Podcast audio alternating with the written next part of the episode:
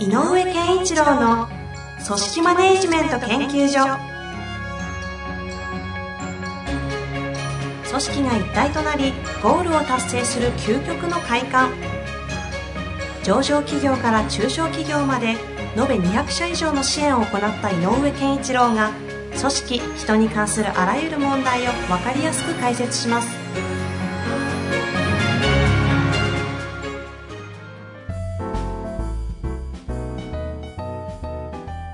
こんにちは、遠藤和樹です。井上健一郎の組織マネジメント研究所。井上さん、本日もよろしくお願いいたします。よろしくお願いします。さあ、質問来ておりますので、早速ご紹介したいと思います。えーっとですね、ちょっと規模感とか立ち位置がわからない方、質問だけ来ておりますので、ご紹介したいと思います。部下のモチベーションを阻害する上司に、部下としてどのようにアプローチすればよいのでしょうかということですね。はい。少なくとも、あの、上司がいる方ですね。そうですね。はい。まあ、上司が部下のモチベーションを低下させることっていうのはよくあるんですよね。でも、あのーやるのは部下ですからね、結果。うんあの実際に仕事の、えー、とを実行するのは部下の方がほとんどなので、うん。うんまあ、もちろんプレイングマネージャーの上司もいますけど部下が動かなければ成立しないことは多いということで言えば、えー、と行動を起こすためのモチベーションスイッチを阻害しちゃいけないっていうことはまず分かってもらわなきゃいけないんだけど、大前提はですね。うんだから、えー、と実はもう上司としての理屈があったとしても部下の方がそう感じてしまったっていう点で本当はもうこれ上司失格っていう、おお。だいぶ、あの、序盤戦から厳しい。んご指摘ですね感じねだから何よりもやっちゃいけないことをやってる感じですほう、上司が部下のモチベーションを阻害する。阻害する何よりもやってはいけないこと。何よりもやっちゃいけないことという、何、何よりもやってはいけないことをしてしまう上司がいる部下は、どのようにアプローチすればいいかと。あのすごくお、まあえー、と逆に言うと部下が大人にならなきゃいけない部分があるので、えー、ととじゃあ大人になる部下って何をしなきゃいけないかっていうかしなきゃいけないかっていうのも、まあ、こう考えてあげてくださいっていうのはあるのはう。はい、なんでしょう？ーんなんでモチベーション下がるようなことを言うのかやるのか上司が。う。上司が部下のモチベーションを下げるうんアウトカムですね。うん、なんだ、なんでしょなん？う。えいやいろいろあると思うんだけど、はい。いろいろあると思うんだけど、はいはい上司の立場って何かというと、うんえーその部門もしくはチームで預かっているある種やらなきゃいけないことっていうのがあって、うんはい。その業務をちゃんとやり終えないと、えーさらに、まあ、上からもチェックされるし、えー、なんかなあのそれこそそそこが一番気になる自分の評価も含めて、ね。あの部門の評価も含めて、はい営業で言えば売り上げが達成してないか言われるわけだし、はい。えー、と経理なんかだってねあのちゃんとし、えー、と決算時期とかに合わせた資料が出なきゃいけないわけうですよ、ん。でモチベーションを下げるっていうのは何かっていうと多分上司はそのやん出さなきゃいけない業務上の結果っていうものがうまく出ないっていうのが一番大前提にあるとここのままだと、ほうん、だからうまくいいかなさそうだという感覚で捉えるから今目の前に起こってることに苛立つ。うん。と思うんだよね、まあ、焦りというか、うん、焦りもあるでしょうね。不安だったり、どうにかしなきゃと。そうそうそう。不安恐れいろんなものでしょうね、うん。だからそういうあのマイナス要素のある意味の感情というかえ捉え方でものが、えー、とイラついて見えるうん。でイラついてるからこそ人に対する配慮もなくなるし、はえー、と場合によってはモチベーションを下げるようなことを平気で言う何やってんだお前とかねだからなんでまだできてないのとかい。うん。いうことを平気で言ってしまううん。だから本当は上司の側がそれを自分の、えー、と感情コントロールをしていかなきゃいけないんだけど、えー伝わり方ね。自分がどうどう、えー言ってることがどう伝わってるかを考えなきゃいけないんだけどそれが苦手な上司。もしかしたら、えー、と追い詰められている。ちょっとコントロール、たまに失っちゃう上司。で、その部下だとしたら、はい。えっと、まあ、すごく平たく言うと、一個は、えっと、結果の予測に、えー多分不安、恐れがあるから、きっと今、えーえーと、部下に対しても良くない態度をしているうんというふうには思った方がいいので、うん。えー解決策はいい、いい結果を出すしかない え、ということなんだね。その、今回で言えばこの部下の方が。うん。いい結果を出すために、えー自分が、えっ、と、やるしかないっていうか、うん結果を出すしかないよねっていうのはある。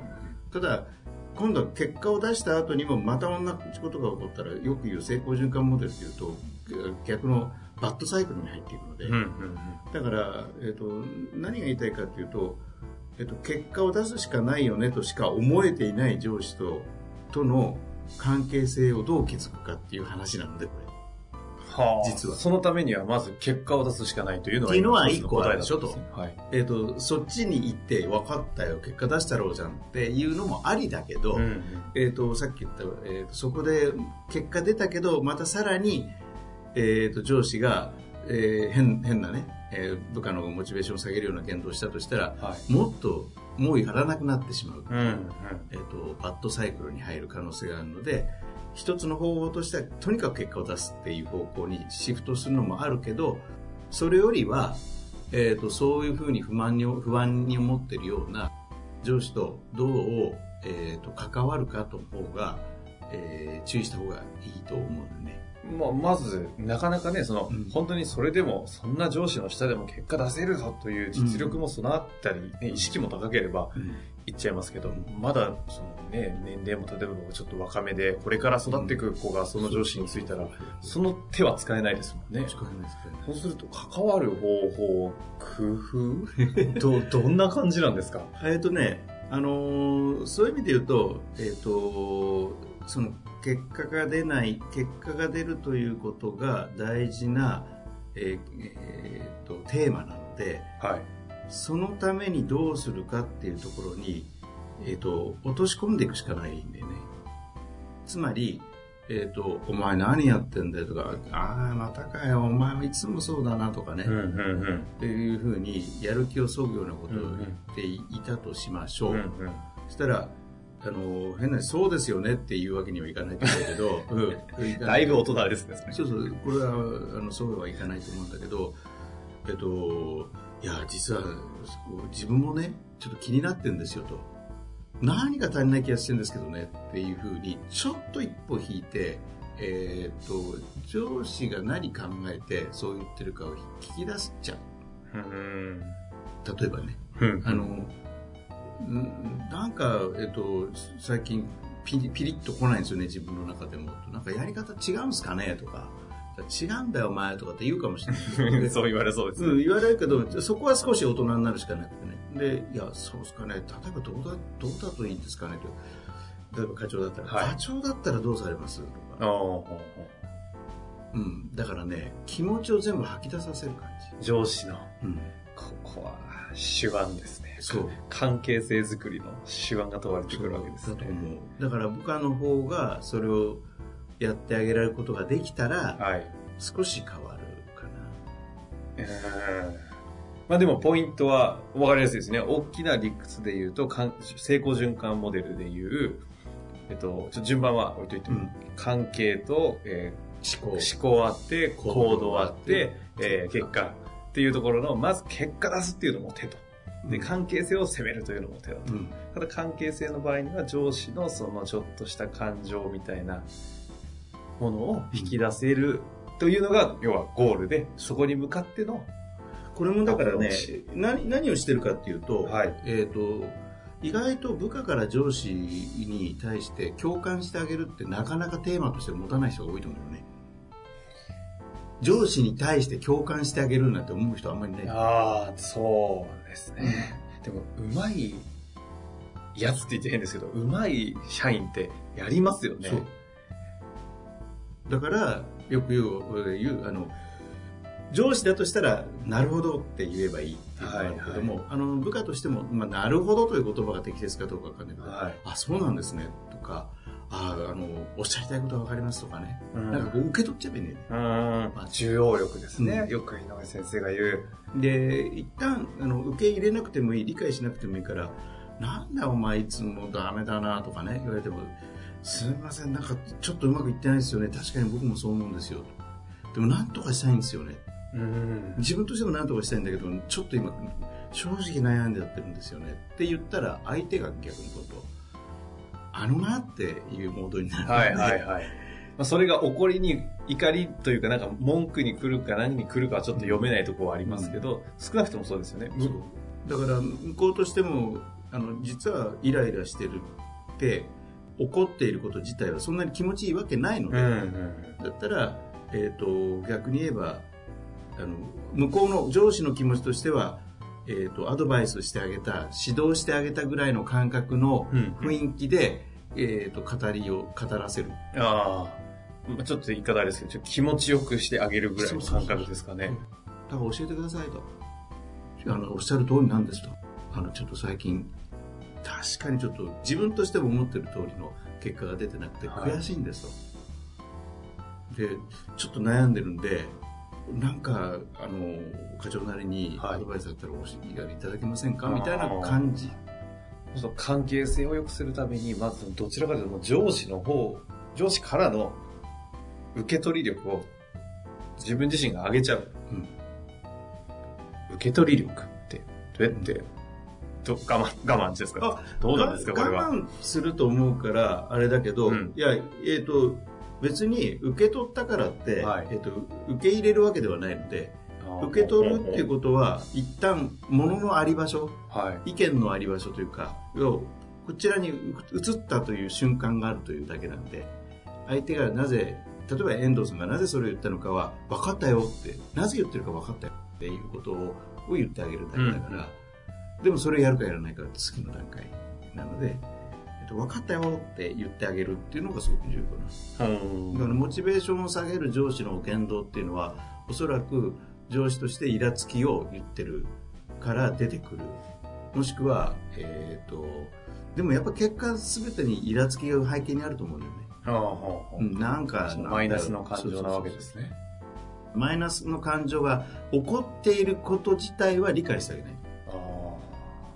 よくあの組織とか見てても、上司にこう、その部下の子が結構いい仕事をして、頑張って、あ今回は周りから見てても、あいつちょっとこう、よくやったなっていうか、こう言われるかなと思ったら、報告してみたら、ああ、そうか。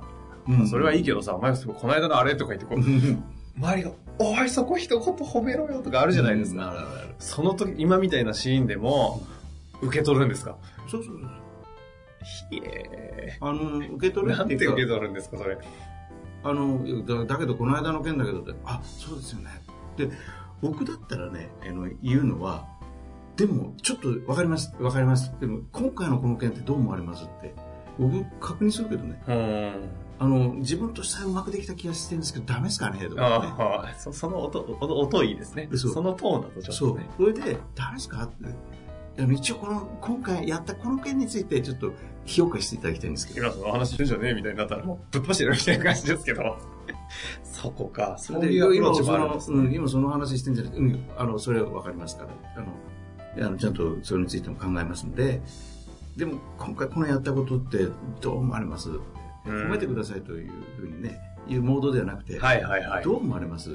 僕としてもちょっとあの結果が気になるんで。ああ、なるほど。ちゃんとちょっとそれに対してのコメントくださいという意味で。そうそうそう。で、あ、いいんじゃないの？って。いいっすか頑張ったって思えて。いや、だからよくうまいなそう、だから自己承認、な自己承認していいですかっていう確認取るよね。はあ、はあ、はで、なんかね、そういう風にしていくと、で、で、で、まあ、それはいいよ。でも、この間の件って、あわかりました。じゃあ、この間の件ですね。って切り替えちゃえばいいんだ。あ。でも一回もしそこでね、ちょっとこう自己承認していいようなことを上司も許可出してあげた後だと、うん。怒ってるやつもちょっとこう、なんかちょっとこうなゆゆるくなりそうですよね。可愛くなるの。うん。今の井上さんの返し、ずるいっすね あ、。そうですね。そのトーンで喋るんですね。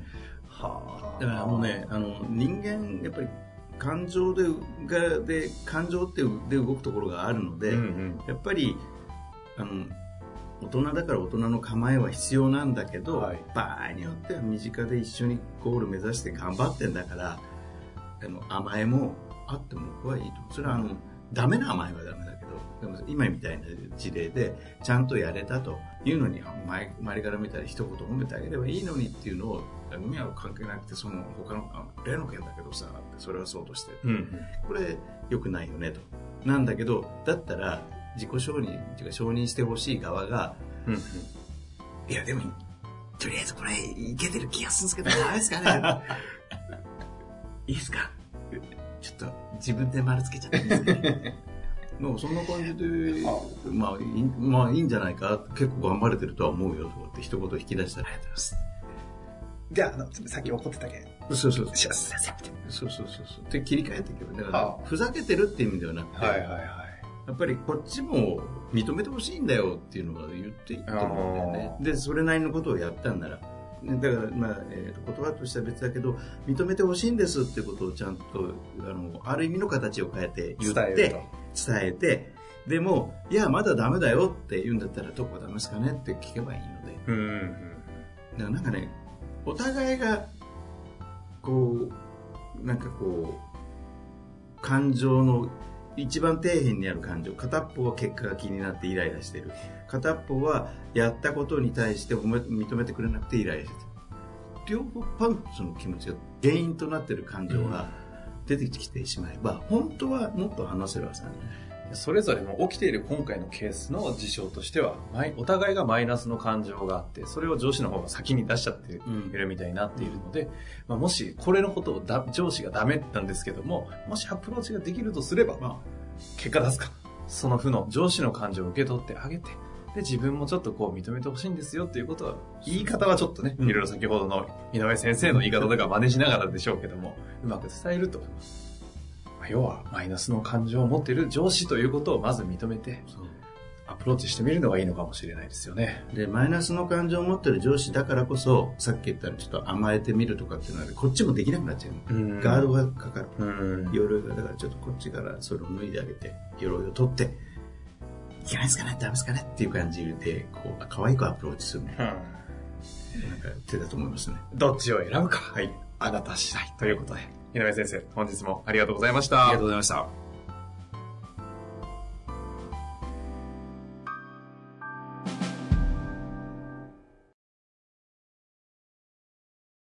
本日の番組はいかがでしたか？番組では井上健一郎への質問を受け付けております。ウェブ検索で人事明快と入力し、検索結果に出てくるオフィシャルウェブサイトにアクセス。